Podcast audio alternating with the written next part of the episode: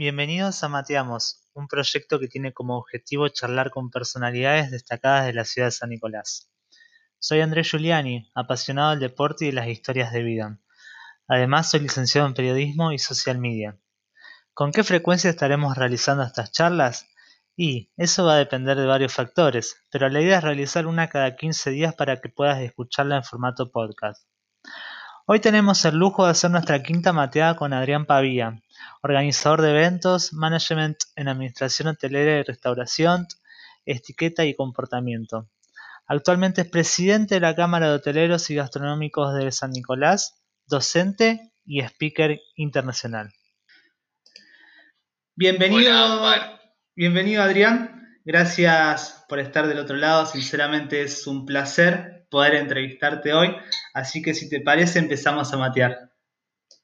Dale, por supuesto que sí. Dale, vamos con el primero. Ya había tomado algunos, pero vamos nomás, dale. Bien. Bueno, Adrián, a ver, en principio quería consultarte eh, acerca de tus primeros pasos. ¿Cómo era Adrián de chico? Uy, mirá lo que me venías a preguntar. Eh, ¿Cómo era Adrián de chico? Mira, te voy a contar dos cosas. Era una persona muy solitaria, eh, no me agradaba mucho estar en grupos, no pertenecí nunca a grupos, eh, nunca tuve gran, una gran comunidad de amigos, eh, sino que eso los cultivé con, los años, siempre me gustaba estar solo, porque las actividades de las cuales disfrutaba no eran las que normalmente disfrutaban todos, entonces siempre fui más como el raro del grupo. Y mmm, creo que fui un tipo en mi niñez muy feliz, y me gustaba mucho leer y hacer cosas distintas, que no eran normales para, los chicos de la época. Mis abuelos eran europeos y, me metían en la cabeza otro tipo de cosas, entonces, bueno, mi niñez fue linda, fue, fue, fui un chico muy, pero muy feliz, claro que sí. Qué bueno. Tus abuelos de París, ¿cierto? Sí, tengo la mitad de mi familia parisina, la mitad de mi familia italiana, abuelos maternos parisinos, eh, paternos italianos. Eh, parisinos dedicados a la alta costura. Mi abuela hizo vestidos de novia toda su vida, por algo será que hago bodas. Y mi abuelo Pavía siempre fue gastronómico, siempre tuvo restaurantes y se dedicó a la cocina. Cocinó muchísimos años para como cocinero del Colegio San José en Rosario y después tuvo muchos restaurantes él. Así que la, mixtura perfecta soy de ellos, 50 y 50. Bien, y llevándolo al ámbito escolar, ¿cómo era Adrián como alumno? Yo fui al colegio Don Bosco, así que si bien era muy estricto y muy exigente para conmigo mismo, los curas también te exigían mucho más y creo que también ellos son culpables de que uno sea tan estructurado en muchísimas cosas, pero siempre traté de, de ser el alumno 10, siempre fui de los que quería agradar más de lo que agradaba, sobre todo cuando llegaba la libreta a mi casa. Era muy competitivo conmigo mismo. Vos sabés que te voy a dar un dato, porque más allá de que estás hablando conmigo, que yo también hice toda mi vida en el Don Bosco, de las cinco charlas que tuvimos junto a vos, son tres que estuvieron en el Don Bosco. como que. Mirá, mirá, somos todos salesianos. Todos salesianos, sí. Bien. Decime que lo conociste, eh, conociste al maestro Calgaro. Sí, sí, sí, sí, sí. Qué, memoria que tiene Calgaro, ¿no? Es una cosa increíble. ¿Se acuerda? Yo, yo fui al primario con el hijo más chico del maestro Calgaro, así que mi grado eh, tenía como más respeto porque como estaba su hijo adentro, Gustavo, eh, siempre estuvimos como muy cerca del maestro Calgaro. Mira qué bueno.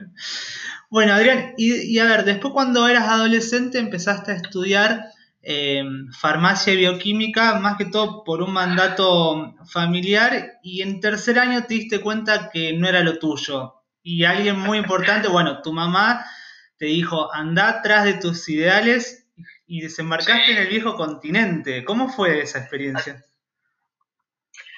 Eh, soy pisciano, así que soy recontra arriesgado para un montón de cosas y bueno, tomé la decisión de alejarme porque no quería estudiar farmacia y bioquímica a pesar de que mi papá decía que era el destino de la nueva generación era ser farmacéutico.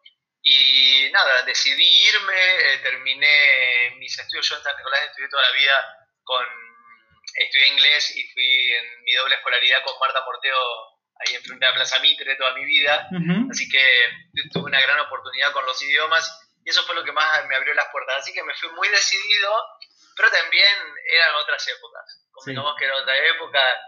eh, me fui atemorizado, pero la, fuerza de, llevarle la contra a mi papá creo que me mantuvo siempre en eje. Eh, nada, es como, dijo, como dicen ahora los chicos, me fui a comer el mundo, pero con una realidad que no es la de ahora, la comunicación no es la que hay ahora, era completamente distinto, pueden estar cerca de tu familia y de tu madre y de tus hermanos, no, no es como ahora que haces un Insta Live y estás hablando con tu mamá, era, era más duro, era más duro. El, poder de, las redes sociales. Bien, y viviste en Inglaterra, después eh, estuviste en Alemania, donde estudiaste. Ja, ja, ich habe studiert en Deutschland, ich habe studiert Hotel Administration, sí, estudié, trabajé, hice todo un poco por ahí, me sentí siempre muy cómodo, me gustaba, anduve por arriba, por abajo, después me fui a vivir un año a Génova, Después anduve también por las Islas Canarias, viví en Lanzarote, eh, que trabajé en una gran cadena de hoteles ahí que se llamaba Sol Meliá. Eh, después volví a Argentina, eh, no me hallé, me volví a ir a España. Te hago un parate ahí, Adrián. ¿Por qué no te hallaste en el país? ¿Qué, qué notaste de distinto? Claro, porque cuando regresé, yo en, realidad regresé porque mi mamá me, me reclamaba un poco que que volviera, que ya estaba, que ya estaba, la, como experiencia ya era suficiente. Bien. Entonces tomé la decisión, dije, bueno, está bien, listo, voy a volver. Mi hermano era adolescente, mi mamá estaba pasando por miles de kilómetros con mi hermano, medio como que me pedía ayuda con eso. Y vine en febrero, me acuerdo de aquel año, y aguanté hasta mayo. Y en mayo mi mamá se dio cuenta que estaba muy deprimido, que, que no, que no iba ni para atrás ni para adelante, y mi mamá misma me dijo, no, hijo, anda porque no, no, no, vas a, no vas a poder salir adelante. Y llegaba a la esquina no podía ni siquiera cruzar eh, la calle, no podía, me, costaba todo. Ah, mira. Porque venía del primer mundo, donde todo funcionaba tan perfecto, y volver acá donde no funcionaba nada era complicado. Bien. Pero por eso, digamos, en realidad me volví a ir. Y ahí fue donde estudié etiqueta y comportamiento social en España. Bien. Y después volvés al país obviamente, pero ¿con qué se fue Adrián al viejo continente y qué es lo que se trajo acá del país? bueno, yo me fui con las manos vacías, en verdad, en búsqueda de un proyecto propio y, no es que yo nací diciendo que iba a ser hotelero, ni mucho menos, pero sabía que me gustaba la alta costura. Siempre, siempre, de toda mi vida estuve muy vinculado con la alta costura y creo que mi primer trabajo, cuando mi abuela nos daba sus hilos y sus agujas para que, no, para que le enhebraba, le enhebráramos. Ella nos daba el hilo y nos daban unas cajas de agujas nosotros cortábamos el hilo en 22 centímetros y le enhebrábamos las agujas y se las clavábamos en un cuadro que ella tenía de terciopelo y, y todas las agujas, todas clavadas, desnebradas. Entonces ella cuando cosía y bordaba, lo único que hacía era agarrar la aguja, bordaba la piedra y la clavaba en otro vacía. Entonces nunca perdía tiempo y nos pagaban nosotros por eso. eso yo me crié entre los tules, los encajes y todo eso. siempre decía que iba a ser modisto. Bien. Y mi papá, eh, poco psicólogo para la época, eh, viste que, ahora los padres son un poco más contemplativos más flexibles, y la diversidad de las personas. Mi papá decía que no, que eso era para, te imaginas la palabra que venía después. Eh, y siempre me dio como que me reprimió y, nunca pude sacarlo. Después empecé a decir que quería estudiar arquitectura, que quería estudiar bellas artes, algo así, y me decía, estás loco, estás loco, eso es de... Y nada, me dijo, bueno, si te querés quedar a vivir en esta casa, vas a tener que estudiar farmacia química, y si no, bachone y haz tu vida. Así que bueno, así fue. Y viste que los padres de antes eran como mucho más duros, no, no son los padres de ahora. Exacto. Claro que no. Antes nosotros decíamos queremos tener un perro y salíamos a la calle y agarraban un agarrábamos un perro de la calle. Y el Toby fue el perro de toda la vida. Ahora un nene te dice, quiero tener un perro y sale el papá corriendo a comprarle, no sé, un salchicha que le costó un huevo. Pero el chico es normal, supuestamente, por eso. Nosotros también éramos normales en esa época. Así que me fui lleno de sueños en una competencia de corazón con mi papá. Y cuando volví, que volví a, Rosario porque mis padres ya estaban viviendo aquí en la ciudad, se habían regresado de San Nicolás. Recuerdo que mm, eh, dije, bueno, tengo que trabajar y salí a, mandar currículums por los hoteles. Y al primer hotel que fui, un hotel que siempre estuve muy enamorado yo, que es el Hotel Presidente de Rosario, que está en la calle Corrientes, casi esquina Rioja, y entré al hotel y mm, le entregué mi currículum al gerente y le dijo, no, yo estudié administración hotelera, soy restaurateur. Me acuerdo que le dije en ese momento la palabra restaurateur. Y me dijo, mira, nene, acá si querés, el lunes podés empezar el trabajo de mozo. Mira. Y ahí es cuando tú vos te das cuenta de la diferencia, ¿no? Y yo dije, bueno, está bien, voy a entrar a trabajar de camarero, porque no hay palabra más despectiva en mi profesión que decir la palabra mozo. Bien. Bueno, voy a trabajar de camarero, voy a, voy a tomar el desafío. Y entré a trabajar un 17 de agosto a la compañía, a Solans, eh, que es una cadena de hoteles Sí, que sí, no sé, sí. tiene el Hotel República, Presidente, Libertador.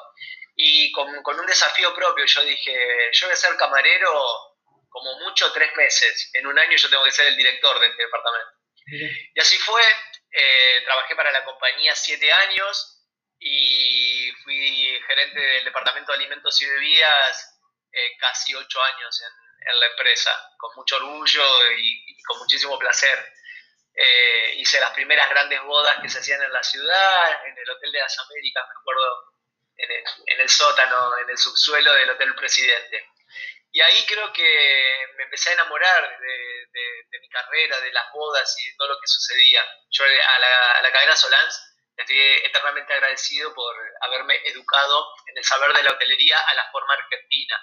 Venía siendo educado a la manera internacional de la hotelería, Ujú. Eh, pero bueno, nada, ahí estoy y, y creciendo todos los días un poco más. Qué bueno, qué bueno. Eh, me quedo con esto de, de cómo te estableciste vos el objetivo y lo, y lo lograste, ¿no? Lo importante que es. Pero mencionaste también el tema de la organización de bodas y quería ir por ese camino, porque tenés grandes bodas eh, organizadas como la del Chino Maidana, la Sole Pastoruti, que mis abuelos la aman. Y, Mirá, y hay una muy peculiar. Eh. Sí, No, te iba a decir que mi carrera, siempre lo digo, y te, te ocupo tiempo de la entrevista, porque ella aparte lo sabe y lo sabe muy bien. Yo voy a estar eternamente agradecido a Sole, porque más allá de que yo estaba enamorado de la música que ella hacía y ella no lo sabía, eh, siempre decía que yo le iba a hacer la boda a, a ella, siempre iba, le iba a hacer la boda.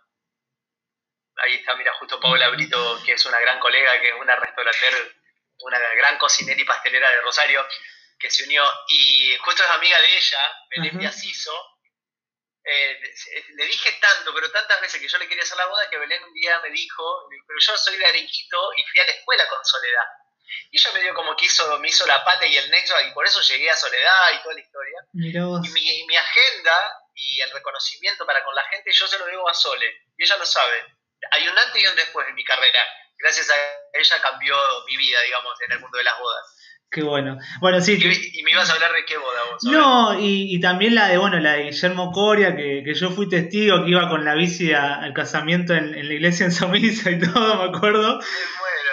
Eh, y, y hay una muy peculiar, eh, que bueno, que te dije que, que el- mis abuelos la aman a la Sole y yo amo una persona, pero futbolísticamente hablando, que es la de Lionel Messi, ¿no? Ajá. Pero hubo un momento en cuando te ofrecieron organizar esta boda que dijiste que no.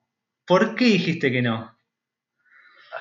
Bueno, mira, eh, no, esto que te voy a decir no es por grosero ni mucho menos, eh, pero de esa boda eh, no puedo hablar, no puedo decir absolutamente nada. Bien. Eh, tengo un contrato de confidencialidad, no me dejan decir absolutamente nada y, y la verdad prefiero no meterme en problemas. Está bien, perfecto. Eh, fui parte de la boda, sí, nadie lo puede negar, que yo trabajé en esa boda, estuve en la boda, claro que sí, me contrataron, tengo una factura, me pagaron mis honorarios y es todo lo que te puedo decir. Al margen de eso, Perfecto. nada, es en mi carrera un trabajo más, así te lo podría decir, nada más que eso.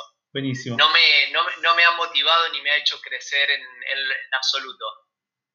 Hay personas relacionadas que, como que se dice que, que nada, déjalo así. No digo más nada, porque si no me embarro y no quiero. Bueno, hablando a ver, acerca de, de los casamientos también, en una nota en la capital, vos destacás que esto de sentarse a comer el plato principal, la entrada y el postre, y que la mesa dulce, la mesa dulce ya no va más, ¿qué otros cambios vos estás notando eh, en, los casamientos a comparación, no sé, de 10 años atrás?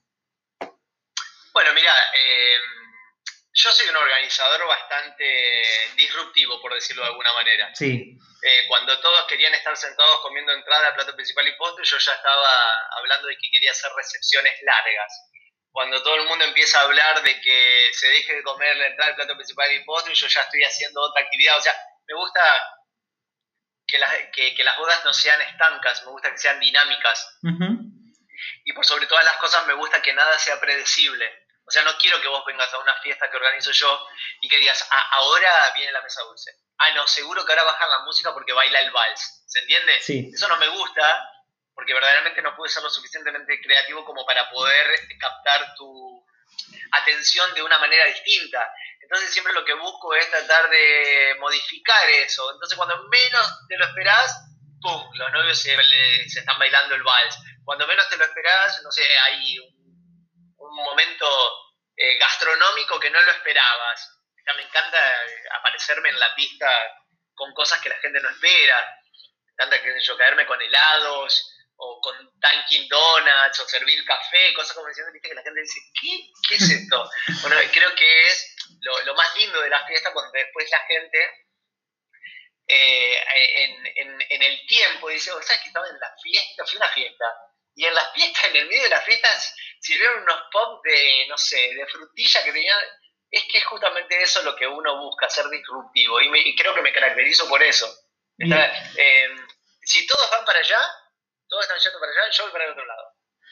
a mí me fastidia cuando dicen el Pantone 2020 es el, azul clay.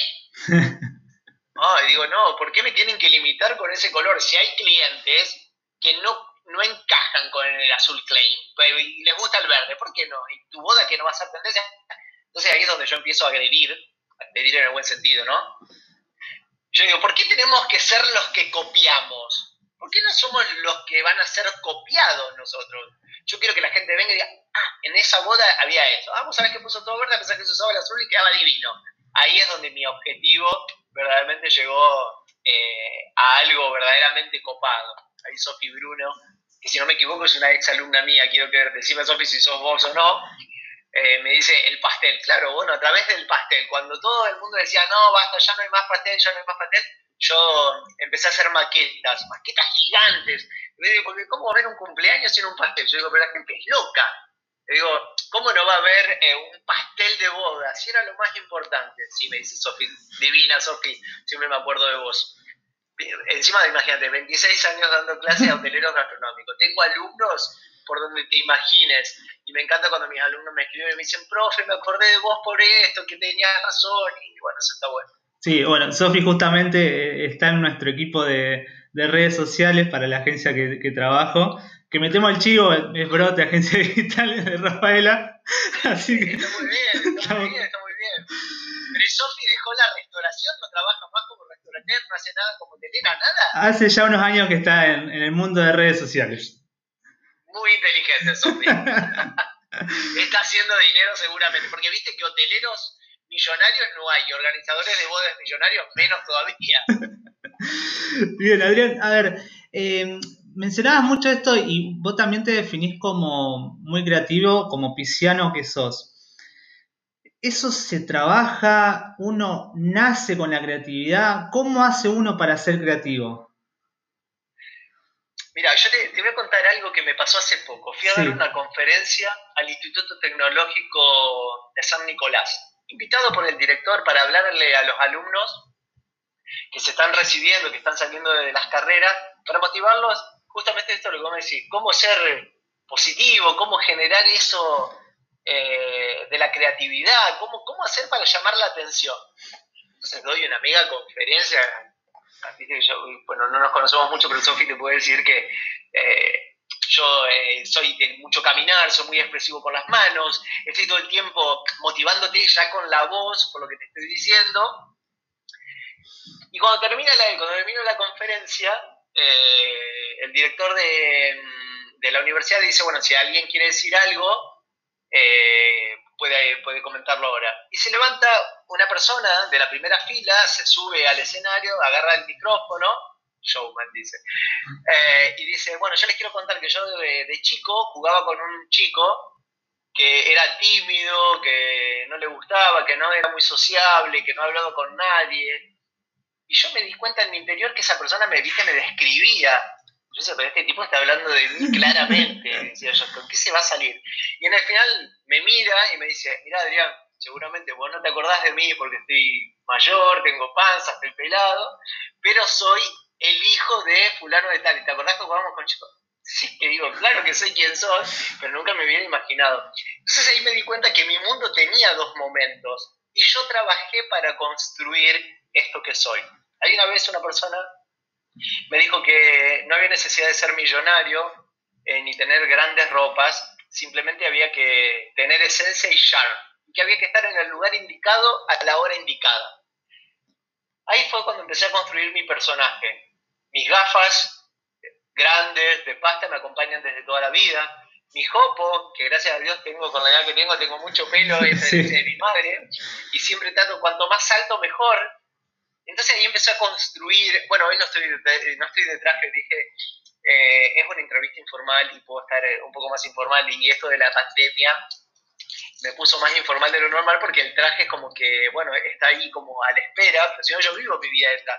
Y fui construyendo un personaje eh, sabiendo que quería llamar la atención, siempre pensando en eso. O sea, sí, está bien, me uso un traje clásico, elegante, pero el toque con el pañuelo de color o con una corbata o con un moño extraño, porque empecé a usar moño cuando nadie usaba moño, yo usaba moño. Entonces, eh, es tratar de encontrar o en el corte de pelo o, ahora mismo con mi barba, que a la vejez viruela digo yo, empecé a usar barba y el pico de mi barba y todo eso, es tratar de, inventarte ese personaje que hace que la gente, la cual a mí me encanta cuando la gente dice, sí, porque estaba este chico, este chico, el del Jopo, ¿viste? El del Jopo, el de los anteojos grandes, y cuando escuché esas cosas dije, bueno, logré el objetivo, eso está bueno.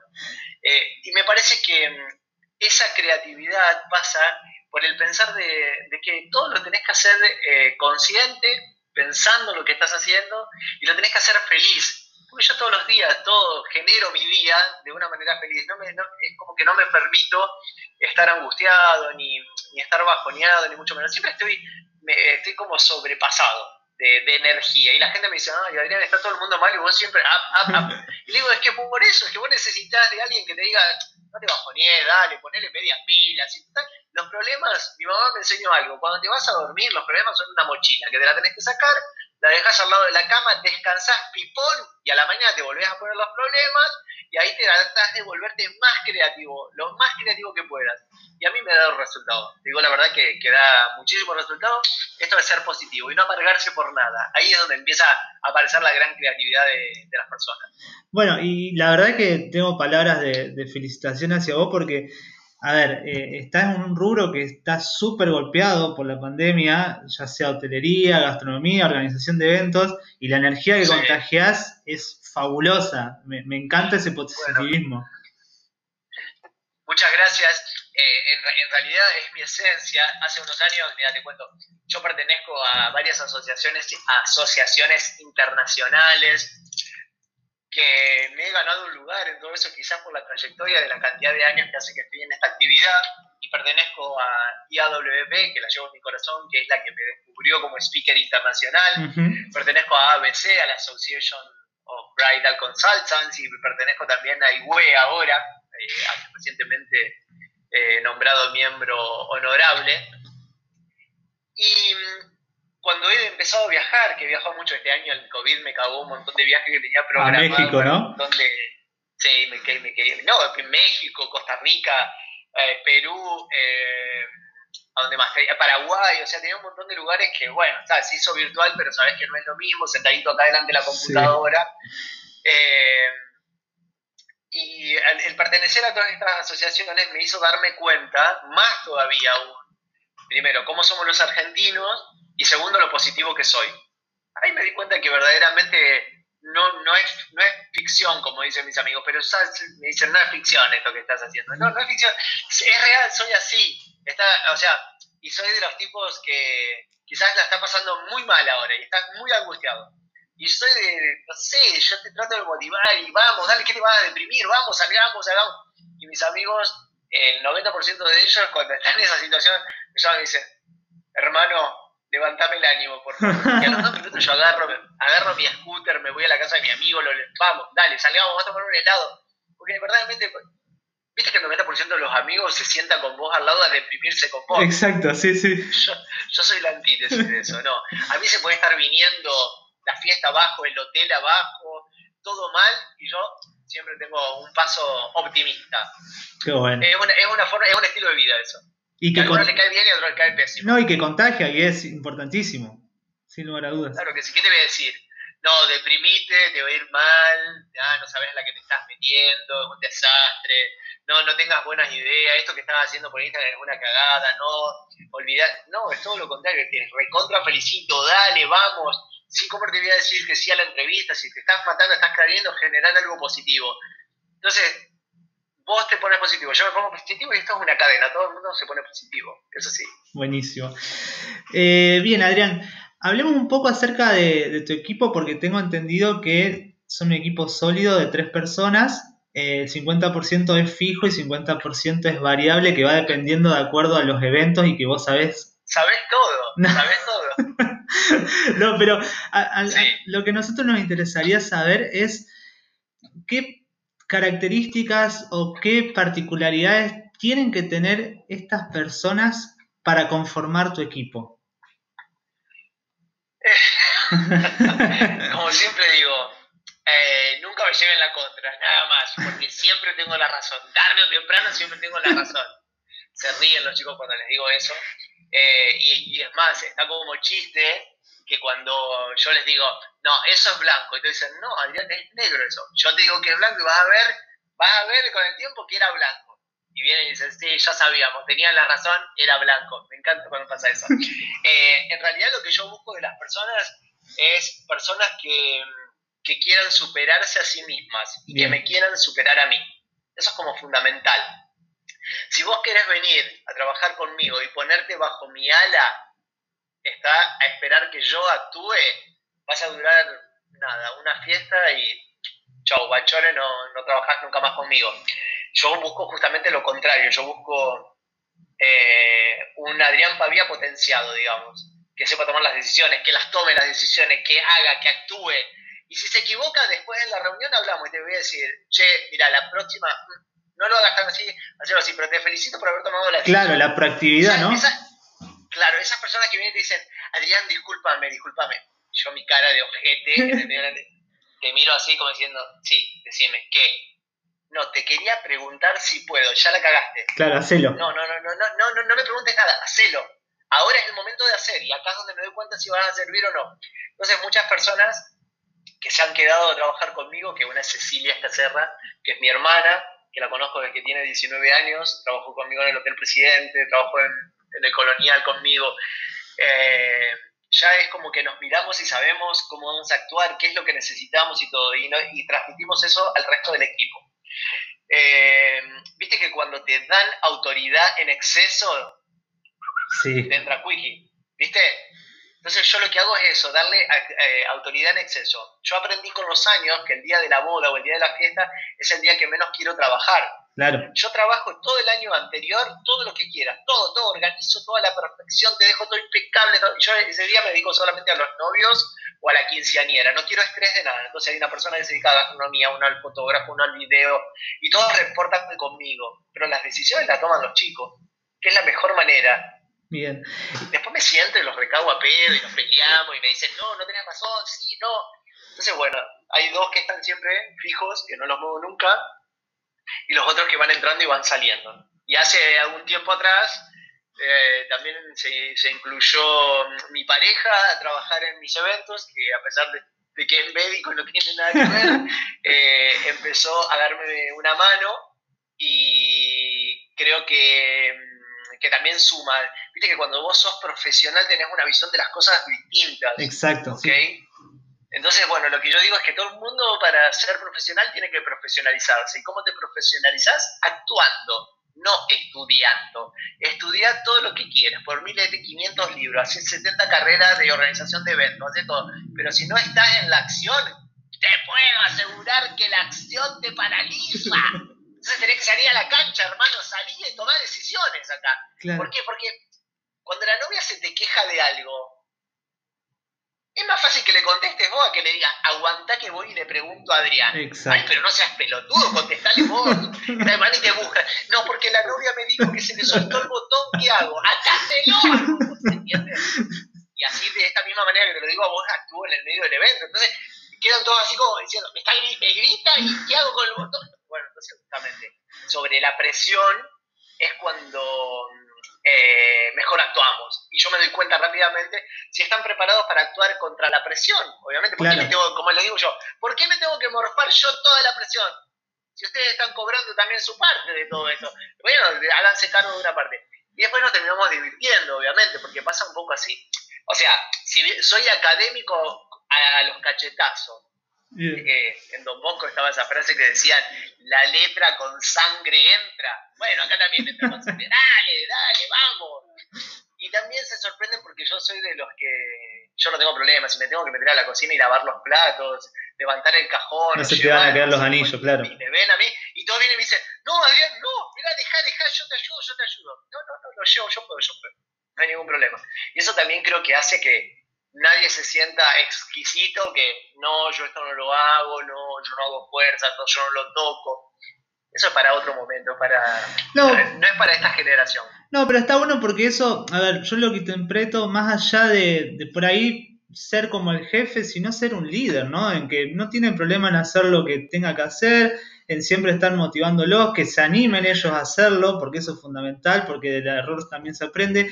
Y me parece que, y, y corregime si me equivoco, pero tenés como un mecanismo cuando se juntan de tener 10 minutos de crítica nada más, y después de ahí le dan para adelante. Eh, hacemos catarsis y los dejo hablar tres minutos a cada uno. Bien y después ya está. Y siempre les digo algo, suma de algo lo que vas a decir. Claro, exacto. Suma al equipo, nos sirve de algo decirlo. Si no, callate y hablaremos de otra cosa. Ocupemos el tiempo, volvamos el tiempo rentable. Siempre les digo lo mismo, volvamos el tiempo rentable, que es lo mejor que nos puede pasar. Porque, ¿verdad? Yo ganas de estar con ustedes acá no tengo. Yo me quiero ir a mi casa, quiero ir al club, quiero ir a otro lado. Entonces, que todos piensan dos veces antes de lo que van a decir y se lo ensayan, se lo anotan por las dudas que hacen Eso me encanta. Me encanta porque eso te forma, forma completamente la personalidad. ¿Y sabes por qué soy así? Soy así porque no fueron así conmigo. Bien. No fueron así conmigo. Yo golpeé muchas puertas. Sí, eh, yo vengo de una generación donde si éramos colegas, yo te llamaba y te decía, ay, ¿no me puedes pasar el teléfono del florista fulano de tal? Olvídate. ¿Cómo te va a pasar el teléfono? Y ahora me encanta, digo, tomá, mirá de quién te burlabas, porque viste ahora cualquier posteo en la red, están todos arrobados, todos los proveedores, o sea, te podés hacer una fiesta solo mirando eh, lo que hacemos cualquiera cualquier organizador y conocer fotógrafo, ambientador y que conoces absolutamente todos los proveedores. Entonces hablo un poco de eso, de, la evolución que tuvo el mercado y yo quiero ser como no fueron conmigo. ¿Está? Perfecto. me encanta darle posibilidad a la gente que, me digan, Adrián, quiero trabajar con vos. Dale, venite, no tengo problema. ¿Querés venir a aprender? Por mí, vení, no tengo drama, hacete un seguro, yo no te pago nada, estás acá en la fiesta, podés tirar lo que quieras las oportunidades te las creas vos solo. Bueno, y eso también... sí, perdón. Sí. No, no, no, que te decía que por eso también soy... Eh, la gente cree que soy inalcanzable. O sea, si yo sigo siendo el mismo chico de barrio de toda la vida. Justo ayer miraba, fui a cumpleaños de una amiga que pasó a saludarla. Y yo le decía justamente eso. Yo decía, chica, pero yo sigo siendo el mismo. Porque ella me decía, no, porque me, dijeron que te vieron en el diario. Pero es un casting? Digo, no pasa nada. Digo, yo soy el de siempre. Eh, y pasa un poco que, porque también la gente me dice, nunca te la creíste. Yo contesto del primer al último mensaje, me escriben por donde, por Instagram, Facebook, por donde sea. Yo estoy siempre hablando con todo el mundo, no tengo ningún problema. Si necesitas un consejo, también llamame y te lo doy. Listo. No, y que ahí está, y por ahí voy a revelar una intimidad, pero nosotros no nos conocemos, Adrián. Yo te contacté a través de Facebook desde ya que me contestaste y, y organizamos esta charla. O sea, eso también habla muy bien de vos. Em, gracias. No, por favor, gracias a vos. La próxima, la próxima te la cobro. Espero que no sean dólares, por favor. y no se lo vamos a pensar. Bien, Adrián, hablando un poco también acerca de, tu vida eh, personal y profesional, ¿no? Sabemos que sos... Pregúntame cualquier cosa menos la edad porque no digo la edad. No, no, no, olvídate, olvídate. Eh, sos creativo, sos perfeccionista, no te gusta que las cosas se hagan a medias. Em, y también te considerás work alcoholic. Eh, y, vos qué pro y qué contras le ves a, ser adicto al trabajo? Eh, bueno, ser adicto al trabajo, mm, a mí me, ha dado eh, muchos beneficios, porque he estado en el lugar indicado, Bien. en el momento indicado, obviamente y eso ha sido muy bueno para mi carrera. Pero bueno, me alejó un poco de mis relaciones sentimentales, eh, por el hecho de que eh, yo tengo una actividad que está directamente relacionada a un manejo de tiempo algo extraño. Nosotros trabajamos cuando toda la gente se está divirtiendo, nosotros trabajamos cuando toda la gente está de feriado, cuando está con su fin de semana largo, domingo, eh, trabajamos sábados a la noche, cuando tu pareja, ¿qué quiere hacer? quiere salir, tu pareja quiere ir a cenar o quiere ir a bailar, y el domingo quiere hacer un día de campo y vos estás fusilado porque te acostaste a las 7 de la mañana por la boda. Entonces eso hace también que eh, las relaciones amorosas me hayan costado un poco. Estuve en pareja muchos años, después decidí quedarme solo, bueno, y ahora estoy en pareja de vuelta remando con la condición de poner algunos parámetros eh, establecidos en cuanto a tiempo. Eh, tengo autorización para determinada cantidad de fin de semana y cantidad de fin de semana no tengo autorización para poder tomar trabajo, digamos, en realidad. Está pactado ahora. Muy bien. Eh, y a ver, obviamente que eh, hace un tiempo y en plena pandemia fuiste nombrado presidente de la Cámara de Hoteleros y Gastronómicos de la ciudad. ¿Cómo es haber asumido este cargo justamente en plena pandemia? Aquí te tengo que hablar como presidente de la Cámara Hotelera Gastronómica de San Nicolás y la zona de influencia, me tengo que poner serio. Tengo que hablarte más catedrático, no puedo decir palabrotas, tengo que decirte que mm, eh, nunca me gustaron esas asociaciones, eh, me parecieron siempre inútiles. Eh, pero uno con los años también va razonando y va encontrando un equilibrio para determinadas cosas. Bueno, fui convocado o sugerido, por decirlo de alguna manera, por algún ex alumno mío, aunque no lo creas, que me vino a preguntar si no quería colaborar. Eh, a lo primero, mi respuesta fue, uy, no, meterme con toda esa gente. Digo, no, la verdad que no, prefiero malgastar mi tiempo en otra cosa. Pero bueno, insistieron, trabajé, trabajaron mucho, eh, bueno, me empezó a gustar la manera, eh, porque yo le expliqué también que, bueno, soy dinámico, no me gusta, si, me, si bien me gusta lo protocolar y todo, pero me gusta las cosas, me gusta perder tiempo en el mismo tema, no sé, horas, cuando hay que ser más proactivo. Cuando vi que se empezaron a enganchar en eso, bueno, terminé diciéndoles que sí, trabajamos un, un año largo, presentamos una lista, quedamos, y bueno, y, me tocó asumir en un momento horrible, porque viste que uno pretende asumir en el mejor momento, cuando todo está, perfecto, pero también tomé la decisión de hacerlo porque, bueno, si hay unión en los tiempos malos, en los tiempos de pandemia, tiene que haber unión también en los tiempos cuando llegan los tiempos buenos. En tiempos buenos cualquiera es bueno, en tiempos malos no todo el mundo es bueno.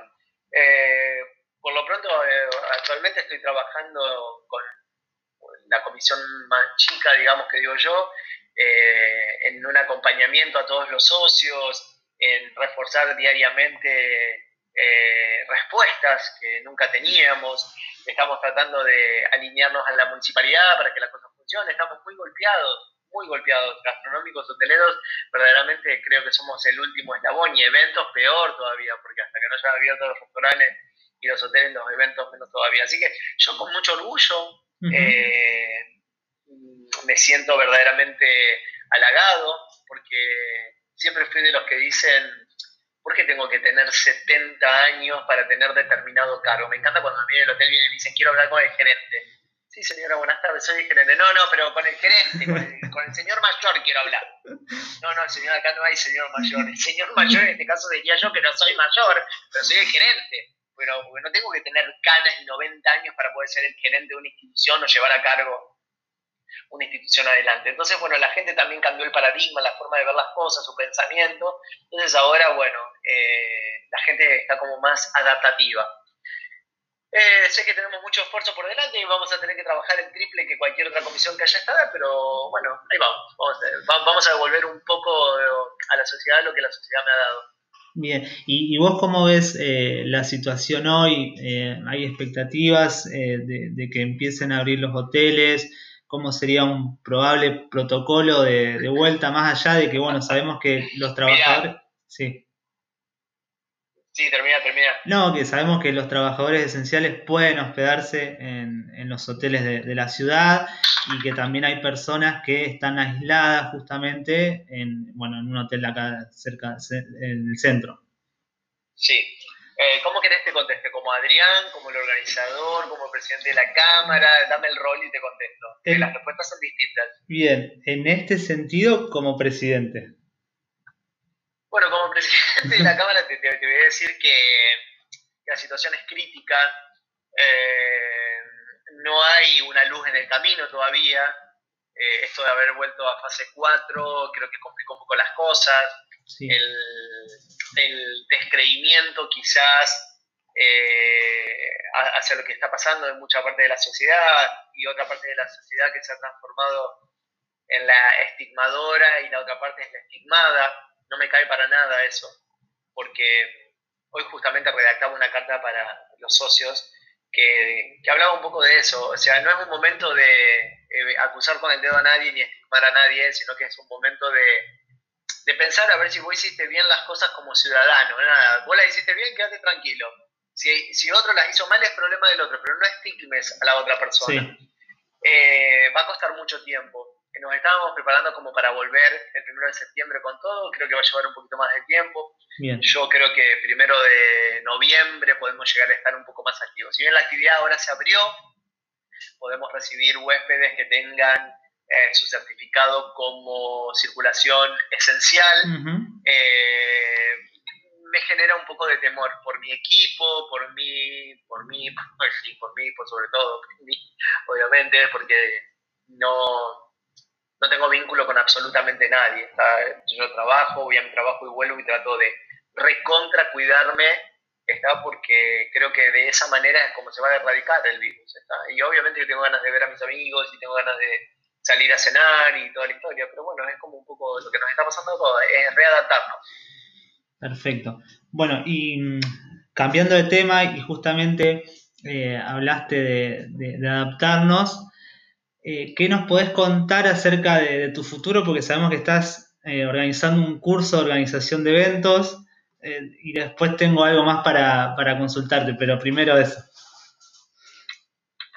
Bueno, mira, te voy a decir dos cosas. Con respecto a mi futuro, cada día que pasa pienso más en irme a vivir con mi familia a Italia, porque acá remo, remo, remo, remo y no puedo salir del dulce de leche, eso por un lado. Bien. Tengo muchísimas propuestas para irme a vivir a México también, pero mi lugar en el mundo está en, en mi amado Hotel Colonial, hace ya casi 20 años que estoy ahí. Creo que me van a vender como un mueble cuando me vaya del hotel. Nadie conoce tanto del hotel como yo, pasan generaciones y empleados he visto pasar, y sin embargo siempre mueren en mí preguntándome, ¿dónde está la llave fulana de tal? Y es como de mi casa. Imagínate, conozco más del hotel que cualquiera. Eh, esta pandemia me ayudó también a desarrollar un montón de ideas. Sabes que soy docente hace muchísimos años y trabajé siempre en el Instituto Superior de Hotelería y Restaurateur, di clases en Nucel, en La Guay, en varios lugares, pero un día tomé la mala decisión de poner mi propia escuela, que se llamó Espacio Auge, con tres socios. Eh, bueno, pasaron algunas cosas que suelen pasar en las sociedades, eso eh, me, me, separé, me corrí de la sociedad. Y ahora esta pandemia me llevó a hacer un relanzamiento de mi escuela de manera virtual, que se llama Potencia Online, y lo que estoy haciendo es potenciar justamente la industria de las bodas, eh, los eventos y los cumpleaños con todos mis colegas de México, así que tenés muchísimas oportunidades de poder aprender un montón de cosas. Y eh, fundamentalmente es por ego propio, digamos, que tomé la decisión de, de lanzar Potencia Online. Bien. Y de la misma manera en breve voy, no sé si lo tengo, lo puedo decir, no lo puedo decir, eh, lo digo o no lo digo. Lo, digo. Que yo te puedo dar una, puedo dar un indicio, es, es así, se, y pasan las hojas o no. El libro, ¿no? ¿Cómo sabes eso? ¿Cómo sabes es eso, sí, es eso. no te voy a decir el nombre, ahí está, no digamos el nombre si querés. No, el nombre no te lo digo. Pero eh, sí, eh, tengo un sueño hace muchísimos años, que es tener una revista propia, y empecé a trabajar hace desde el mes de abril, que estoy trabajando sobre un gran proyecto de una revista de bodas y eventos dedicada no para pescar en la pecera, no, no, no es que va a hablar ni de Rosario, ni de San Nicolás, ni de Buenos Aires, sí va a haber notas locales, obviamente, pero está fundamentalmente eh, apuntando al, al, mundo internacional, a lo que pasa en el mundo de las bodas, no en la ciudad de las bodas, sino en el mundo de las bodas. Y bueno, está pronto ya a salir y donde, bueno, va a ser un lugar donde todos los que quieran, de Argentina y del mundo, van a poder estar en esa revista, porque va a ser una revista de oportunidades, te vas a poder mostrar. Primero, eh, voy a trabajar por canje con todas las personas que quieran mostrarse en la revista. Entonces vos, por ejemplo, sos diseñador de alta costura mexicano y querés hacer una nota en mi revista, la puedes hacer, te doy la página central, todas las fotos que quieras, te publico todo, te pongo tu logo, está, y te lo dejo un mes para que vos te puedas publicitar con todos los mexicanos que vos quieras, ¿ok? La primera vez te la regalo, la segunda te la cobro. Muy bien. estoy trabajando con Cecilia, obviamente, como corresponde, y con Paola Brusa, que ella ya tiene una editorial, tiene su revista, y bueno, entonces tenemos todo ese know-how, pero estoy trabajando muy fuertemente. Y quizás el día de mañana me quede solamente siendo speaker internacional eh, en el mundo, contando todas mis grandes experiencias, todas las cosas que he vivido en esta carrera, que tengo letra para contarte muchas cosas, y dedicado a, mi revista. Claro que sí, eso va a ser. Perfecto. Bien, Adrián, eh, tenemos unos minutos más porque después, bueno, se, se corta la transmisión y para no robarte más tiempo, obviamente. Lo que necesites, lo que necesites, estoy acá. A mí me gustaría eh, consultarte y que vos lo respondas con una mano en el corazón. ¿Cómo se define o quién es Adrián Pavía?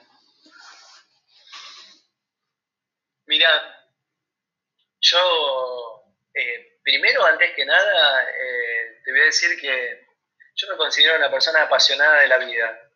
Yo soy un apasionado de la vida.